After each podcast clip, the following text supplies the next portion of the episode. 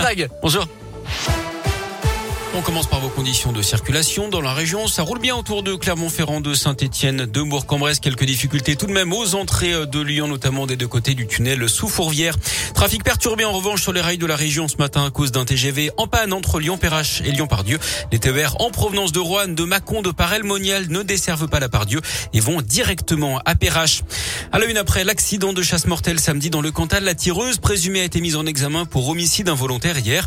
Cette adolescente de 17 ans a placée sous contrôle judiciaire avec interdiction de porter une arme. Pour rappel, elle est l'auteur présumé du tir qui a coûté la vie à une autre jeune femme de 25 ans qui se promenait sur un chemin balisé dans le Cantal samedi. L'affaire a fait grand bruit et à quelques semaines de l'élection présidentielle, elle s'est invitée dans la campagne. Du côté des chasseurs, on accuse le coup. Gérard Aubré, le président de la Fédération régionale de chasse, a réagi pour Radio Scoop.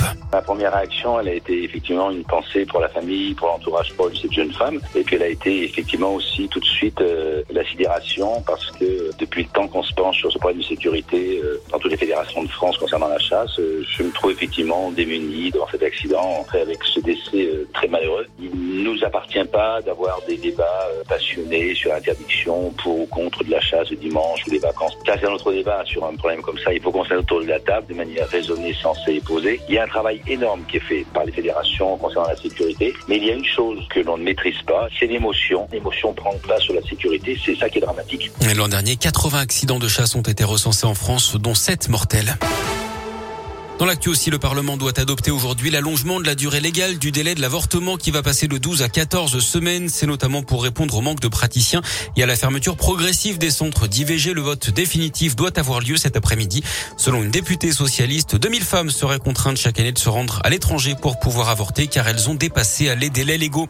Une action coup de poing des agriculteurs de la région. À partir de ce soir 18h, ils vont bloquer avec leurs tracteurs deux centrales d'achat de la grande distribution. Une à Saint-Vulbas dans l'un, l'autre dans l'Allier. Ils veulent faire pression sur les négociations commerciales annuelles qui ont lieu en ce moment entre industriels et grandes distributions. Des discussions sur les prix des produits alimentaires qui s'achèvent à la fin du mois de février.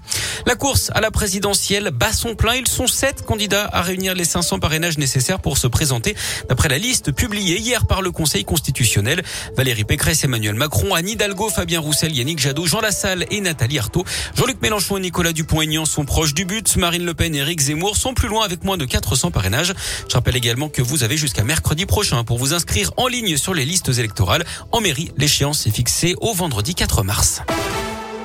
Du sport du foot avec la Ligue des Champions, la défaite de Lille 2-0 à Chelsea hier en huitième de finale aller. Et puis carton plein pour les Françaises au tournoi de France. Elles ont battu les Pays-Bas, championnes d'Europe en titre 3 hier. C'est leur dixième victoire consécutive.